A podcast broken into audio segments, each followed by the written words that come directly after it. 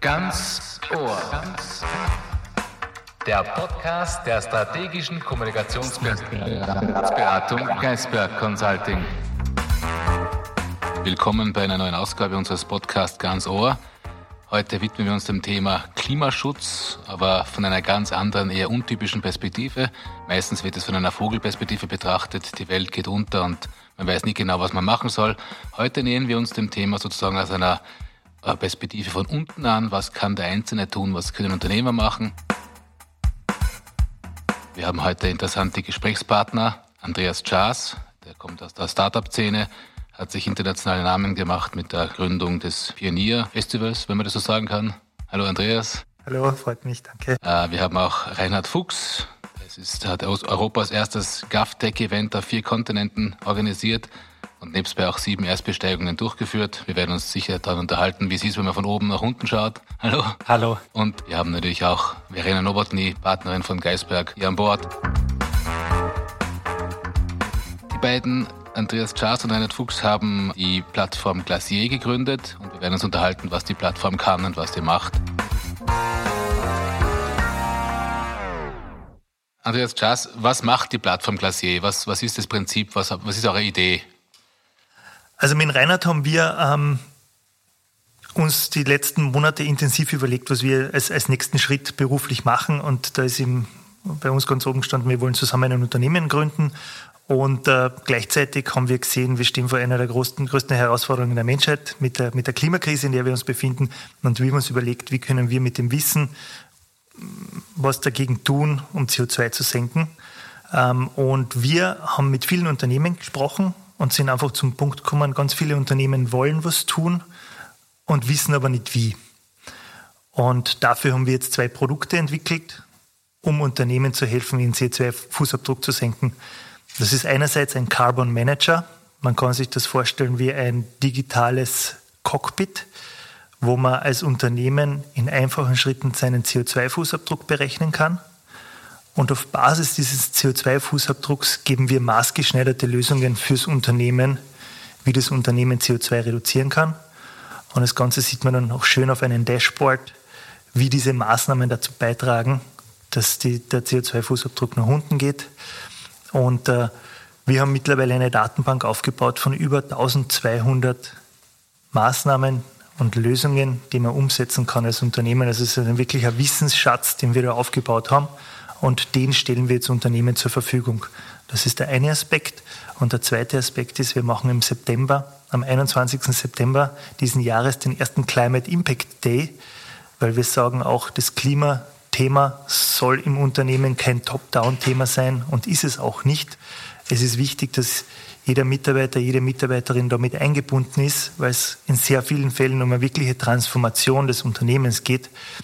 Und am Climate Impact Day geben Unternehmen ihren Mitarbeitern die Möglichkeit, am Thema CO2-Reduktion zu arbeiten. Also man kann sich das wirklich vorstellen, das findet vor Ort bei den Unternehmen statt. In der Früh kommt der Großteil der Belegschaft nicht mit dem Auto, sondern versucht alternative Wege zu finden.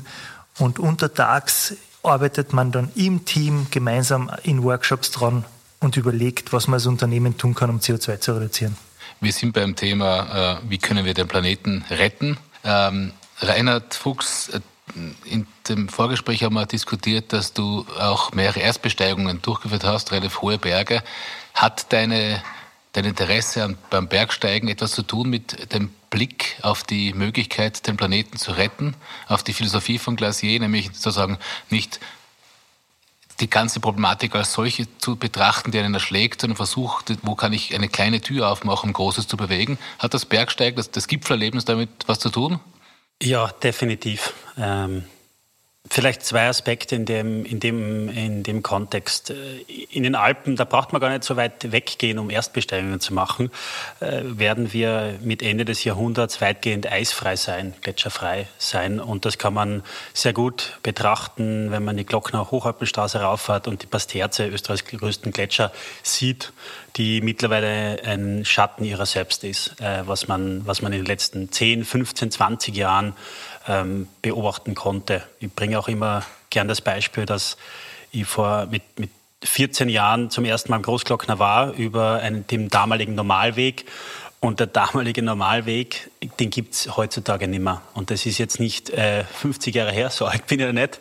Äh, das ist äh, knappe 20 Jahre her. Und äh, das ist schon ein bisschen spannend und das regt zum Nachdenken an.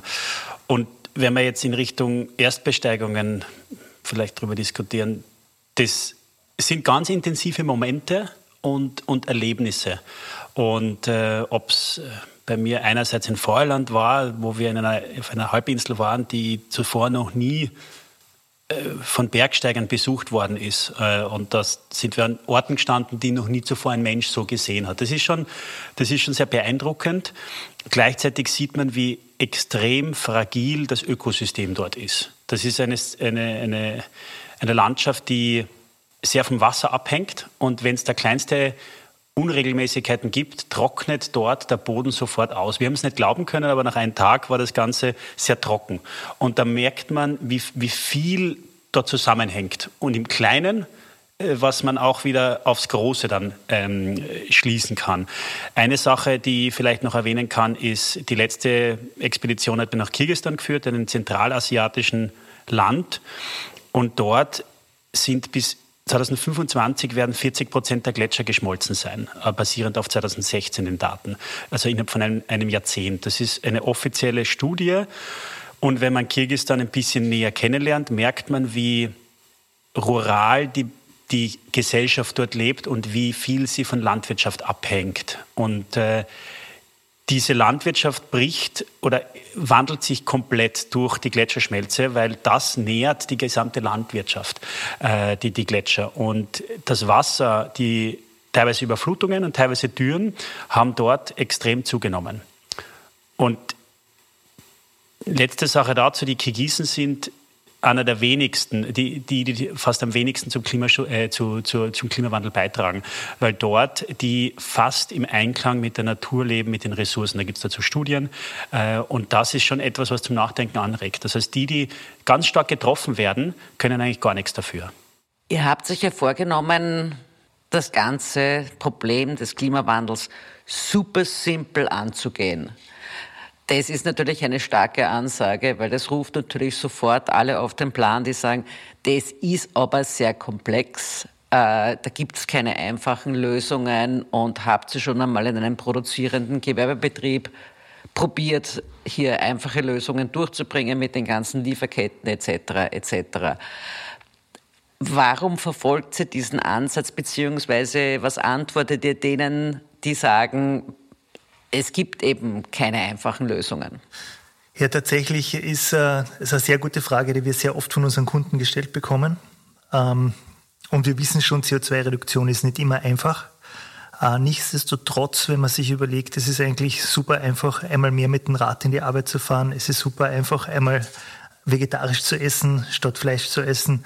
Und äh, wir versuchen das Ganze so einfach wie möglich zu machen ähm, weil wir uns natürlich im Vorfeld auch überlegt haben, angeschaut haben, wie machen das andere. Und wir wollen ja die wirkungsvollste Community rund um CO2-Reduktion aufbauen und haben uns in dem Zusammenhang angeschaut, wen gibt es da eigentlich schon und, und wie gehen die es an? Und äh, da ist genau der, also sehen wir eigentlich so das Gegenteil. Es ist sehr komplex. Also oder bis jetzt auch sehr viel mit Verpflichtungen, mit was darf man eigentlich alles nicht tun.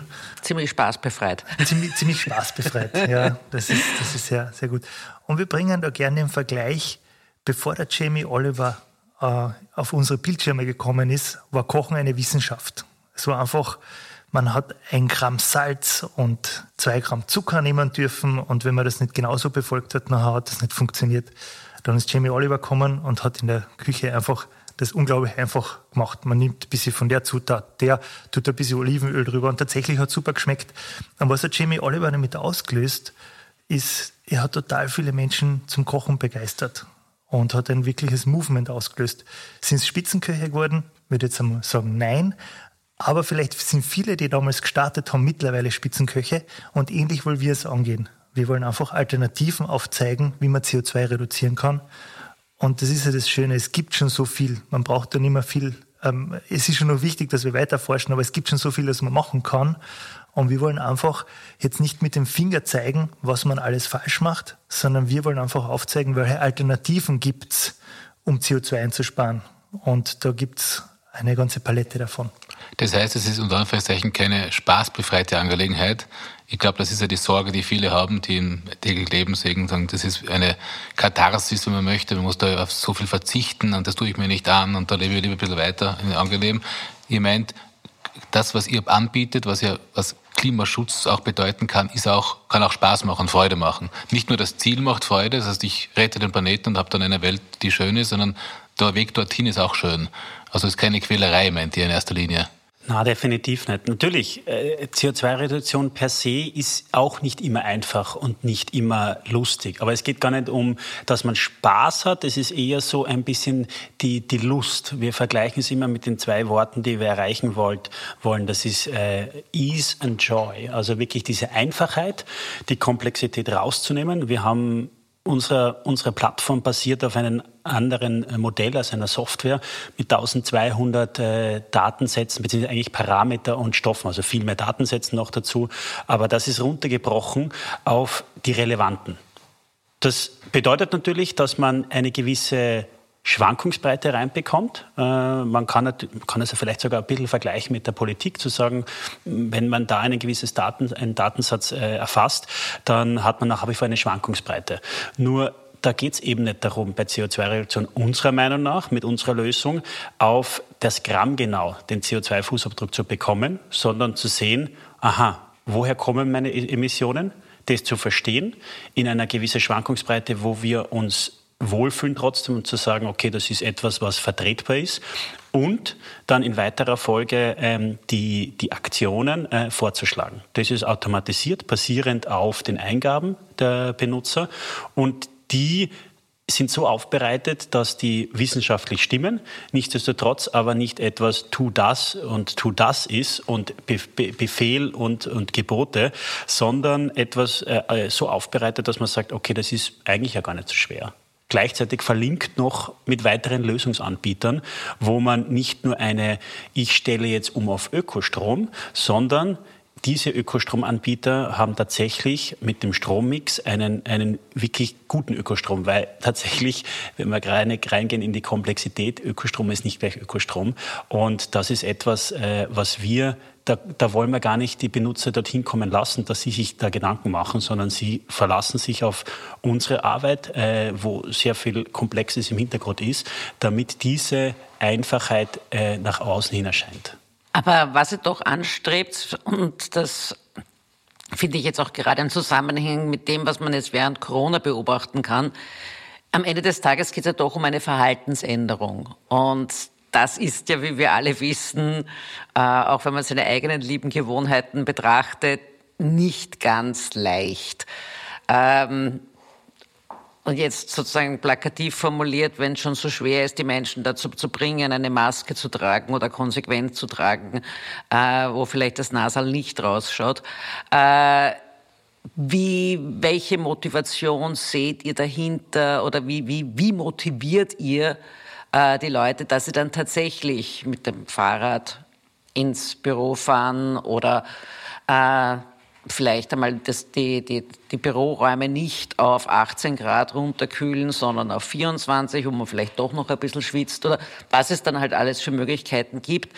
Weil wirklich eine Verhaltensänderung zu erzielen, das weiß jeder, der sportlich trainiert beispielsweise auch, das muss ich ja wirklich konsequent machen, bis ich es endlich, endlich in meinen, in meinen sozusagen täglichen Rhythmus hineinkriege. Ja, es ist... Äh also wir werden sicher auch nicht jeden von heute auf morgen dazu überzeugen. Ähm, uns spielt da, glaube ich, eine gewisse Entwicklung bis in die Hände auch. Wenn man sich einfach anschaut, was sich da in den letzten Jahren getan hat, ähm, wie viel mehr Menschen sich entscheiden, jetzt zum Beispiel zu einer Swing Kitchen vegetarisch essen zu gehen, ähm, zieht sich durch bis zu den Wahlen, wo einfach mehr die Grünen, in, auf, glaube auf der ganzen Welt immer mehr Zuspruch bekommen. Und ich glaube, wir holen die ab, die gerade an der Schwelle sind. Also die sich überlegen, na, was könnt ihr eigentlich machen? Und aber nicht diese Alternativen sehen. Und ich habe jetzt schon die Swing Kitchen äh, genannt. Ich bin selber erst seit einem Jahr dort. Und die, die, weiß nicht, ob man sagen darf, diese Chicken Nuggets, die es dort gibt, die sind einfach viel besser, sind eine viel bessere Alternative als die, die man sonst kennt. Ja. Und äh, ich glaube, wir helfen denen, die diesen Schritt machen wollen. Ähm, denen zeigen wir Alternativen auf. Ähm, zum Beispiel, was ich auch spannend finde, als zweites, also kein zweites Auto sich zu, äh, zuzulegen, das überlegen wir gerade mit meiner Frau, sondern ein Lastenfahrrad. Weil oft braucht man das zweite Fahrrad nur für die kurzen Wege und ein Lastenfahrrad kann bis zu 200 äh, Kilogramm transportieren. Vielleicht noch ein E-Lastenfahrrad, dann tut man sich beim Treten auch noch leichter und das ist eine super spannende Alternative. Und nur, ich glaube, oft kennt man diese Alternativen nicht. Und ich glaube aber auch in einem zweiten Schritt, wenn wir eins bewegen, ähm, je mehr Leute nachher diese Alternativen nutzen, ja, umso mehr, wenn wieder an die Schwelle kommen, naja, eigentlich könnte ich auch was machen. Also diesen Ripple-Effekt, den man erzielt. Und wir, wir Menschen tun uns so schwer in den, wir, wir denken in erster Linie linear und wir tun uns sehr schwer, dieses exponentielle Wachstum zu sehen. Also am Ende des Tages bauen wir eine Community auf, die sich gegenseitig motiviert, die sich gegenseitig diese Alternativen zuspielt äh, und dann diese Verhaltensänderung herbeiführt. Und wir machen das halt eben mit einem positiven Approach, indem wir Leute begeistern, motivieren, diese Alternativen aufzeigen und diese negative Sprache versuchen zu vermeiden. Damit sich unsere Hörer am besten vorstellen können, wie das konkret ausschaut, habe ich mir gedacht, haben wir zwei so Gedankenspiele. Wir sind in Österreich, der größte Öl- und Gaskonzern Österreich ist OMV, die sagen seit längerer Zeit, sie bauen sozusagen ihr ihr Geschäftsmodell ein bisschen um und gehen ein bisschen weg von der Verbrennungsthematik und gehen rein in die Petrochemie und so.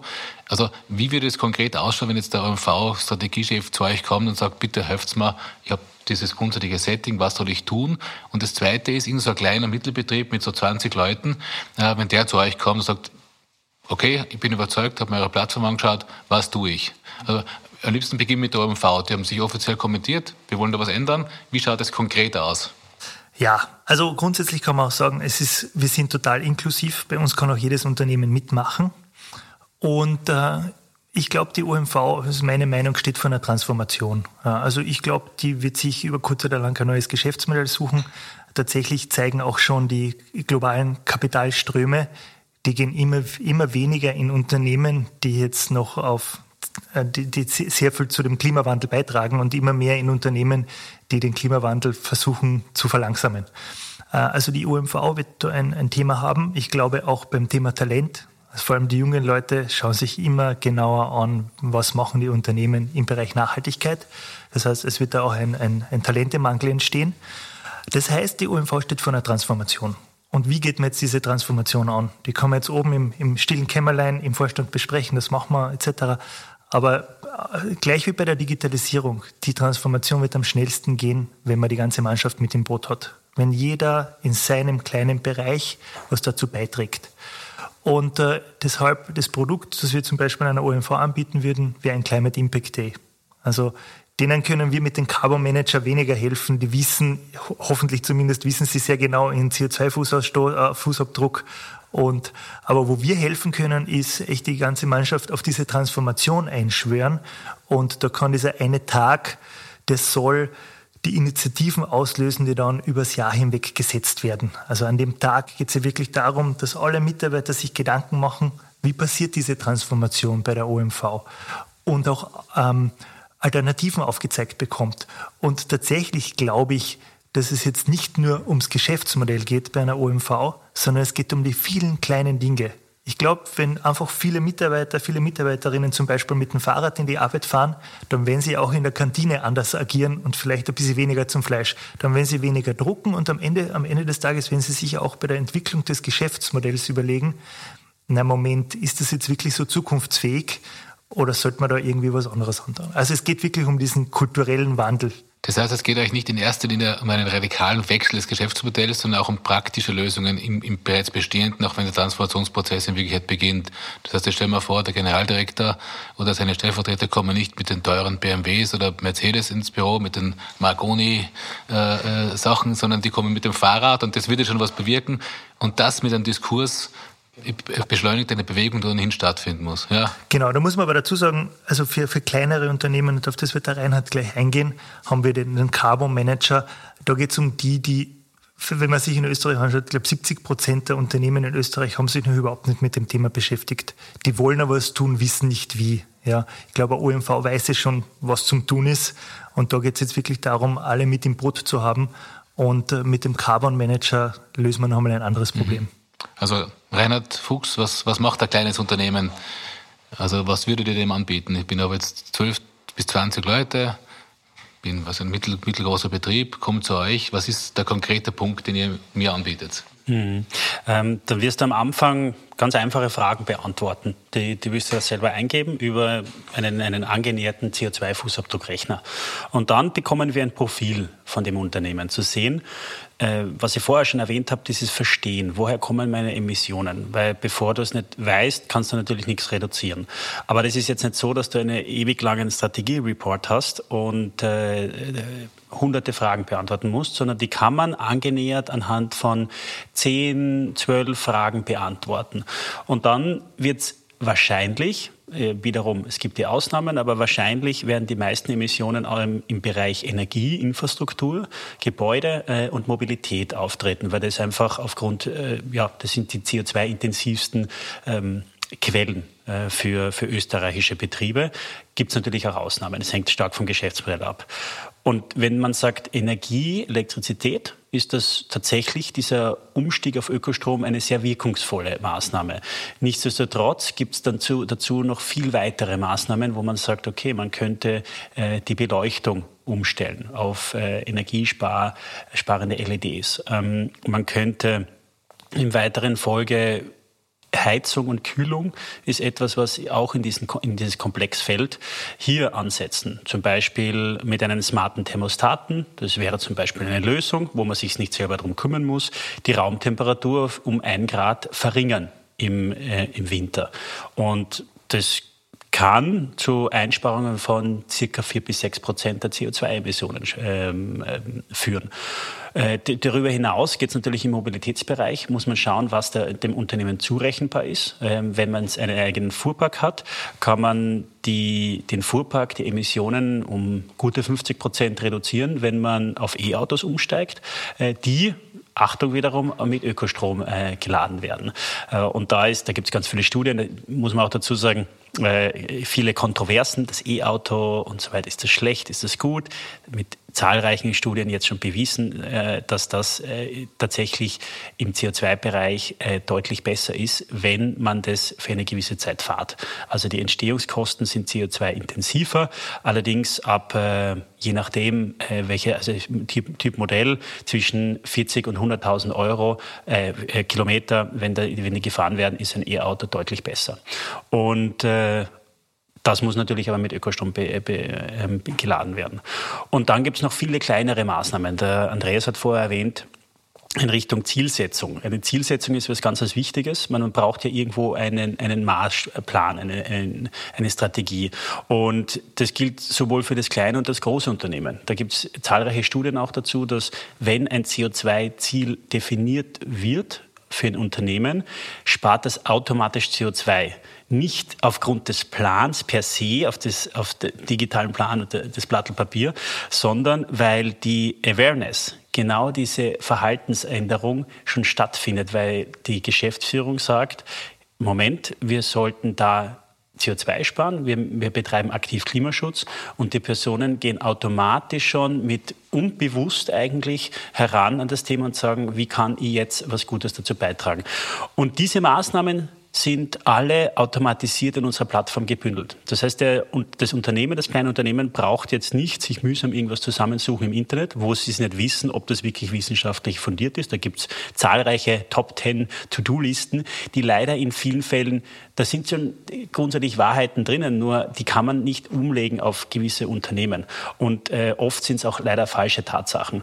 Und da muss man aufpassen. Und das haben wir einfach mit unseren wissenschaftlichen Partnern erarbeitet. Das heißt, ihr nehmt eigentlich den Unternehmen Unternehmen, den kleinen Unternehmen, die jetzt keine große Bürokratie haben, im Hintergrund was auszurechnen, die Arbeit ab. Absolut. Wir sparen Zeit, wir sparen Kosten wiederum auch, äh, weil man ja auch diese Arbeitszeit rechnen muss. Was, was ist die Alternative?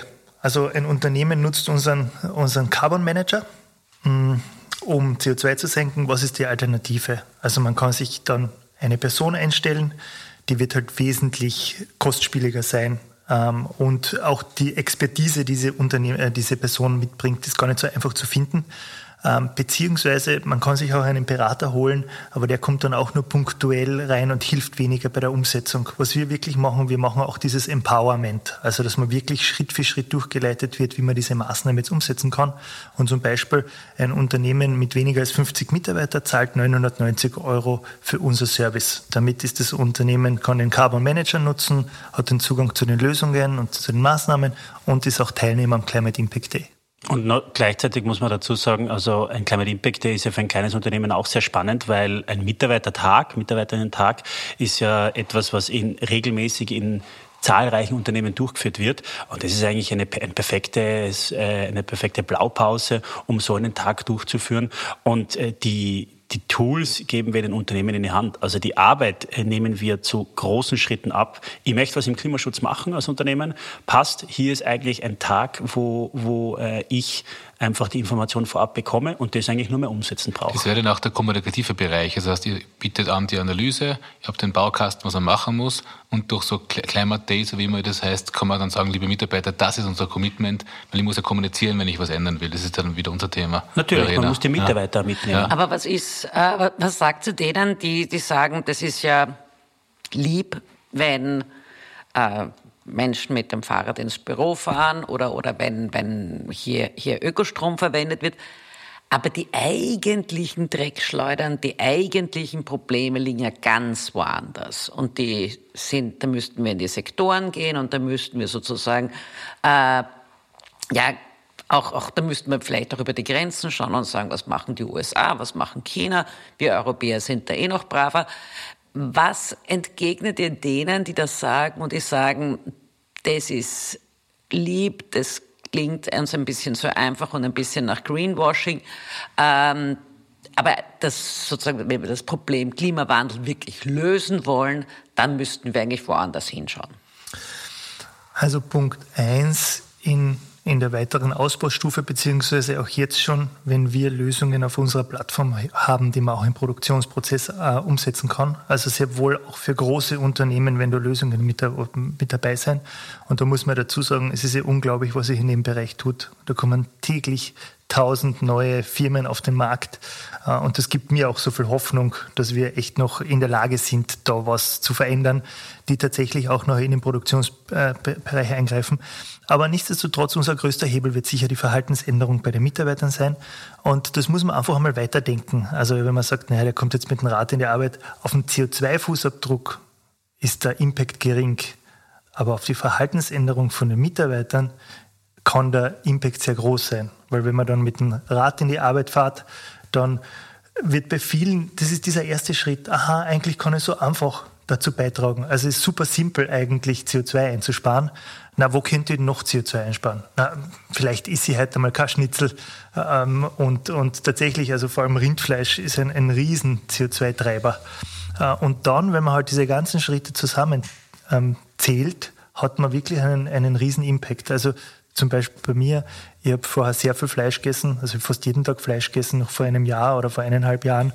Und mittlerweile, ich esse auch sehr gern Fleisch. Aber wenn man einfach merkt, wie viele tolle Alternativen es gibt, wenn man auch beim Kochen, für mich, wenn ich gekocht habe, war immer Fleisch dabei. Ich habe gar nicht viele andere Rezepte gekannt. Und es gibt so viele gute vegane Rezepte, also vor allem in der asiatischen Küche, unglaublich. Und dann halt wirklich das überlegt, also wir versuchen so ein richtiges Movement in den Unternehmen auch auszulösen, weil dann macht es eine Mitarbeiter, das ist ähnlich wie beim, beim Business Run, ja. Wenn man sich überlegt, da gibt es einen Läufer und der sagt, na machen wir doch beim Business Run mit und sucht dann weitere und irgendwie plötzlich gibt es noch wirklich eine Riesengruppe, die da läuft und sowas ähnliches wollen wir auch auslösen rund ums Thema CO2-Reduktion. Ihr wollt eine weltweite Community zu diesem Thema schaffen. Ich habe verstanden, was ihr Unternehmen anbieten könnt oder auch vielleicht Privatpersonen, wie man sich, wie man sein Leben ändern kann. Es muss keine harte Tour sein, die nur mit Hunger und Durst verbunden ist und man hat so ein Gipfelerlebnis, wo halt bewusstlos ins Tal schaut und es kann auch schön sein, muss aber nur eine Anstrengung sein. Äh, aber den, den Sprung sozusagen von dem, was Ihr Unternehmen anbietet und durchaus auch Begeisterung erzeugen könnt bei den Mitarbeitern bis zur globalen Community, habe ich, nicht, habe ich noch nicht verstanden. Wie schafft ihr dann diese globale Community? Wird es ein, wie eine Lawine, die sich dann selbst vermehrt? Oder habt ihr da auch Initiativen der Vernetzung um diese Community zu schaffen? Hm. Ja, die, die haben wir auch. Also wir haben eine, eine relativ niedrige Eintrittsschwelle. Ähm, wir sind jetzt kein extrem teures Unternehmen mit unserem Service, sondern wir wollen bewusst auch reingehen und eine gewisse Masse erreichen im Moment, weil wir einfach auch billiger sind als jetzt ein klassischer Energieberater. Äh, in weiterer Folge werden da sehr viele Unternehmen, also wir haben gerade jetzt äh, diese Tage das 100. Partnerunternehmen dabei äh, und für heuer ist das Ziel, zwischen 500 und 1000 Unternehmen ähm, insgesamt dabei zu haben. Daraus äh, entwickelt sich eine, eine, eine große Gruppe an Gleichgesinnten, die wiederum sich austauschen. Und ähm, diesen Austausch wollen wir vereinfachen über ja, moderne, also gewisse äh, Kommunikationsgeräte, ob es jetzt äh, gerade seit neuestem die Clubhouse-Talks äh, sind, aber auch auf LinkedIn-Gruppen äh, des Weiteren Offline-Events und lokalen Chapters. Das ist etwas, was wir heuer noch ein bisschen austesten werden in kleineren Bereichen, ähm, was wir aber in der Vergangenheit schon mal geschafft haben, äh, beziehungsweise der Andreas vor allem mit Pioneers, dass man dann global war mit jeweils lokalen ähm, Chapters und Events. Und da sind wir überzeugt davon, dass wir das in einer gewissen Ähnlichkeit, sicherlich nicht genau gleich, weil einfach die Zeit hat sich die, geändert, ähm, aber ähnlich schaffen werden. Und wir wollen jetzt auch nicht überstürzen, dass wir sagen, wir wollen nächstes Jahr äh, in, in, in Asien in, in fünf Länder sein. Das wäre irgendwo auch vermessen, sondern zu sagen, wir lernen jetzt noch. Wir schauen, ähm, was wir speziell in Österreich äh, gut treiben können, werden im nächsten Jahr äh, mit großer Wahrscheinlichkeit im deutschsprachigen Raum, äh, da finden wir jetzt schon intensiv Gespräche, äh, mal ausgebreiteter sein. Und dann äh, haben wir gewisse Märkte jetzt schon im, im, im Auge, wo wir sagen, das wäre etwas Spannendes, wo wir hingehen könnten. Und die Vernetzung wird dann größer stattfinden. Vielleicht, warum wir das machen? Eines der großen Probleme in, im CO2-Fußabdruck, äh, und ich probiere das auch ein bisschen es nicht zu kompliziert zu machen, das sind die Lieferketten, beziehungsweise man nennt es aufgrund von einer gewissen äh, äh Regularium Scope-3-Emissionen. Das sind Emissionen, die du nicht direkt als Unternehmen machst, sondern indirekt. Und das Fehlende in dem Bereich sind die Daten.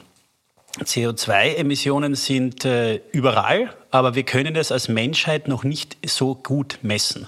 Und diese Scope-3-Emissionen werden zukunftsentscheidend sein, wenn sich zum Beispiel Europa ja als klimaneutraler Kontinent heißen möchte. Aber dafür müssen wir noch viel besser verstehen, welche Emissionen jedes Unternehmen, und das ist wirklich jedes Unternehmen, in Europa hat. Nur dann können wir eine gewisse Klimaneutralität erreichen, ähm, die auf Fakten basiert. Und das wollen wir mit einem stärkeren Austausch äh, auf der ganzen Welt erreichen. Idealerweise natürlich auch mit einem starken äh, Standpunkt in, äh, Österreich und in Europa, um zu sehen, wo stehen wir, ähm, und was sind die gleichartigen Probleme? Wie können wir die lösen? Und wir bringen die Leute in dem Kontext zusammen.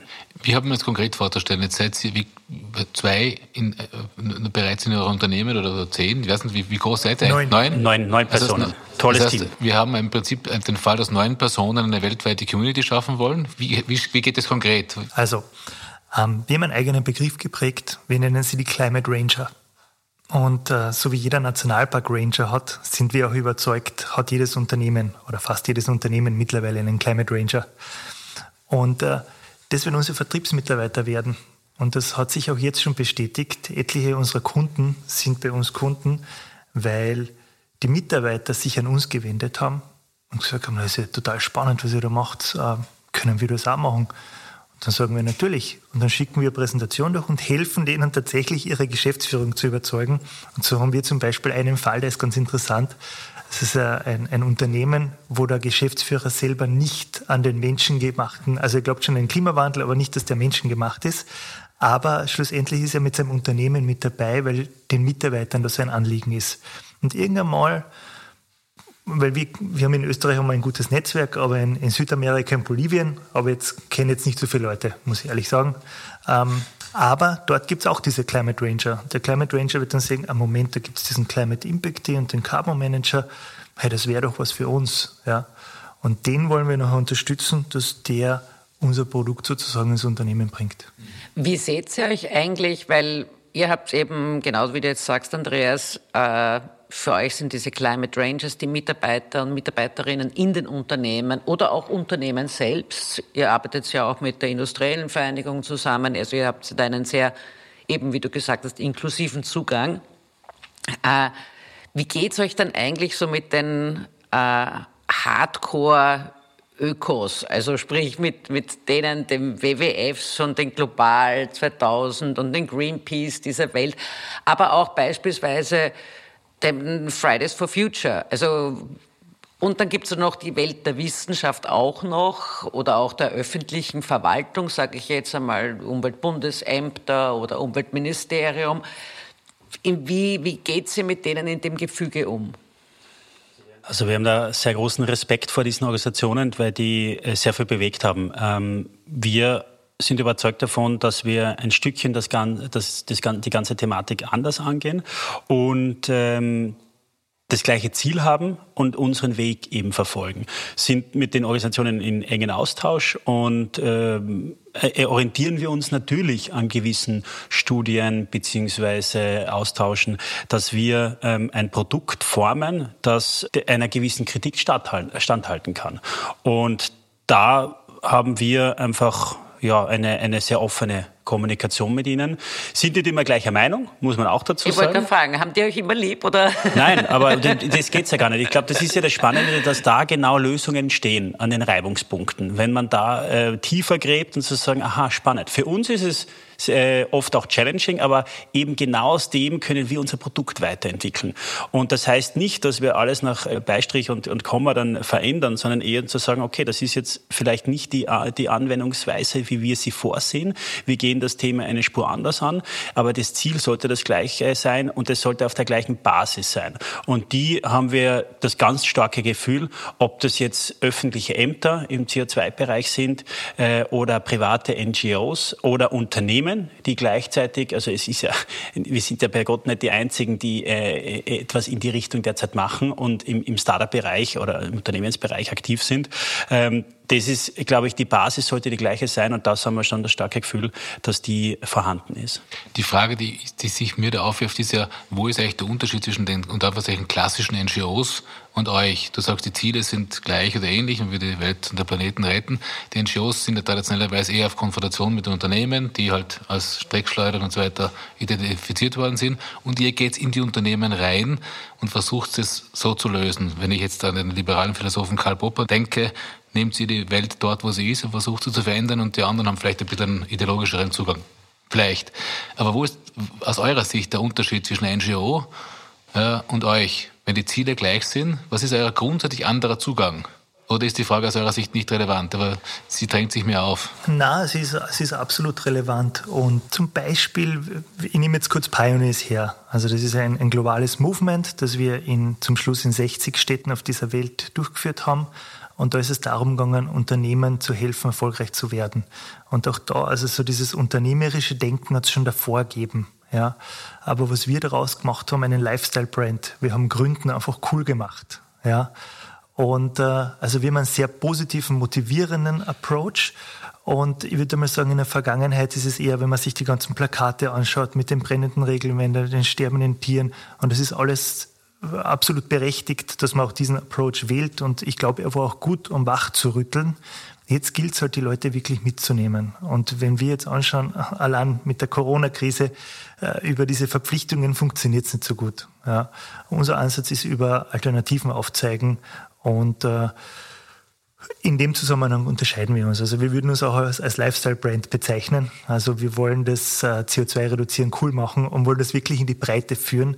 Wahrscheinlich aus einem Eck, wo es jetzt noch ist, sehr extrem. Also ich glaube auch gerade die Grünen, wenn man es auf eine politische Ebene bringt, durchleben das gerade. Die müssen auch in gewissen Bereichen einfach liberaler werden, weil sie merken, dieses ganz extreme Klientel wird immer geringer, weil Klimaschutz am Mainstream wird. Und vielleicht noch da eine, Sache ist, dass wir das Thema auch äh, aus den Unternehmen heraus entwickeln. Ich glaube, das ist ein wesentlicher Unterschied. Diese, die, die Features, die wir auf ob das jetzt die digitale Plattform ist oder der Tag, äh, anbieten, das ist nicht etwas, was wir per se gesagt haben, das ist das Richtige, sondern die sind entwickelt worden aus den Gesprächen mit den Unternehmen. Das heißt, wir, wir probieren ja dann den Wandel aus dem Unternehmen selber herauszubekommen. Klar ist das, ist das angereichert mit weiteren äh, Fakten und, und, und, und äh, Modulen, die wir dann gedacht haben, okay, das könnte dazu passen. Aber das ist immer stark entwickelt am Markt. Und die Nachfrage ist einfach da. Wäre die Nachfrage nicht da, würde man da nicht sitzen. Ich sehe ein eher sehr positives Menschenbild, das ihr habt. Äh, ist sehr, sehr erfrischend. Das heißt, der Mensch kann sich verändern, kann sich verändern wollen und kann das, die Veränderung weitertragen. Ich hätte, genau das wäre noch auch meine Frage gewesen, jetzt auch in Bezug auf Corona, weil da war ja am Anfang, erster Lockdown, diese große Euphorie auch im Hinblick auf, auf Klimaschutz und, und, und äh, Verbesser oder Verhinderung des Klimawandels. Bah, jetzt haben wir es geschafft, einen Lockdown zu machen das schaffen wir jetzt auch. Also da war ein bisschen so diese Stimmung, das hat sich dann über den zweiten und dritten Lockdown ziemlich abgeflacht, diese Euphorie, äh, weil sich jetzt eh keiner mehr an den Lockdown hält. Für mich war jetzt eine spannende Beobachtung im Winter, äh, so ein Nebeneffekt von, von, von den Corona-Maßnahmen, dass wir auf einmal keine Grippewelle mehr haben. Also was für mich schon das Faszinosum war, dass wir mit Hygiene, mit Masken, auch mit vermehrter Grippeimpfung offenbar es nicht Gott gegeben ist, dass jeden Winter eine Grippewelle ist. Vielleicht eine abschließende Frage eben an euch, wie es über, über das letzte Jahr und das ja auch gleichzeitig sozusagen euer Gründungsjahr ist, wie ist euer Glaube an die, an die sozusagen Machbarkeit dessen, was ihr vorhabt, nämlich Save the Planet Super Simple, hat sich der verändert, verbessert, verschlechtert oder, oder ist, er, ist er gleich geblieben? Also vielleicht, wenn ich einmal starten darf. Äh, ich, bin, ich würde mich als realistischen Optimisten bezeichnen und äh, ich sehe sicher das Glas immer halb voll. Ich spüre, dass die Krise ein Umdenken bewirkt hat, aber nicht kurzfristig. Also ich glaube, das merkt man ja. Ähm, dann hat man kurz was verändert. Äh, aber ich glaube trotzdem, bei einigen ähm, hat's das, hat's, hat sich das manifestiert, jetzt was zu tun, äh, auch gegen den Klimawandel. Und äh, ich beobachte es nur in meinem Umfeld. Äh, ich komme aus der Gründer-Community, äh, wie viele Menschen sich da gerade auf den Weg machen, um Lösungen zu entwickeln, damit die Klimakrise verlangsamt wird, weil sie einfach merken, dass die Natur echt einen unglaublichen Impact haben kann auf uns, der jetzt bei Corona sicher noch viel spürbarer ist. Äh, und ich, ich glaube, das war jetzt der Auslöser. Wir werden da auch gewisse Rückschritte wieder machen. Aber am Ende des Tages, glaube ich, äh, wenn wir uns dann in 20 Jahren wiedersehen, wird das ein, ein ganz zentraler Punkt in der Geschichte der Menschheit gewesen sein, der dann langfristig äh, uns auf eine Bahn gebracht hat, wo meine zwei kleinen Töchter in Zukunft eine Welt vorfinden werden, die lebenswert ist.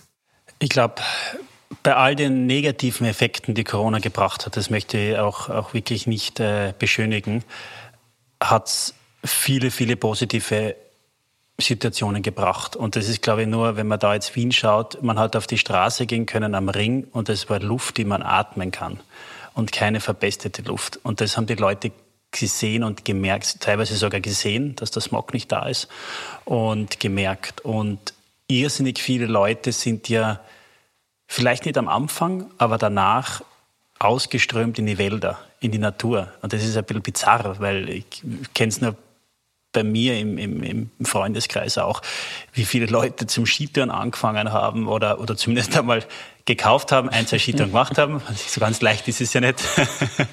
aber, aber da äh, eine, eine andere eine andere Qualität zum, und, und, und, äh, und äh, Verbindung zum Wandern auch bekommen hat. Und das muss gar nicht jetzt Wandern auf einen hohen Berg sein, sondern einfach einmal spazieren gehen. Ich meine, der Wiener Wald ist eine Quelle, die äh, in Europa einzigartig ist äh, in einer Großstadt. Und das ist etwas, was, glaube ich, langfristig bleibt. Also wir haben eine, ich streue mich ein bisschen gegen das Wort äh, oder die Phrase Rückeroberung der Natur, aber wir haben ein Stückchen die Natur wieder mehr erlebt als vorher. Und ich glaube, das bleibt. Das war ein Podcast mit Andreas Schaas und Reinhard Fuchs, den Gründern der Plattform Glacier. Wir haben gelernt, dass der Einzelne die Welt verändern kann, wenn er sein, sich selbst verändert und ein paar andere Perspektiven entwickelt. Ich finde das ein sehr schöner Ausblick. Hoffentlich auch ein schöner Ausblick auf den nächsten Podcast ganz Ohr. Vielen Dank fürs Dasein, Andreas, Reinhard und Verena. Und ich hoffe, Sie sind wie beim nächsten Podcast ganz ohr dabei. Auf Wiederhören.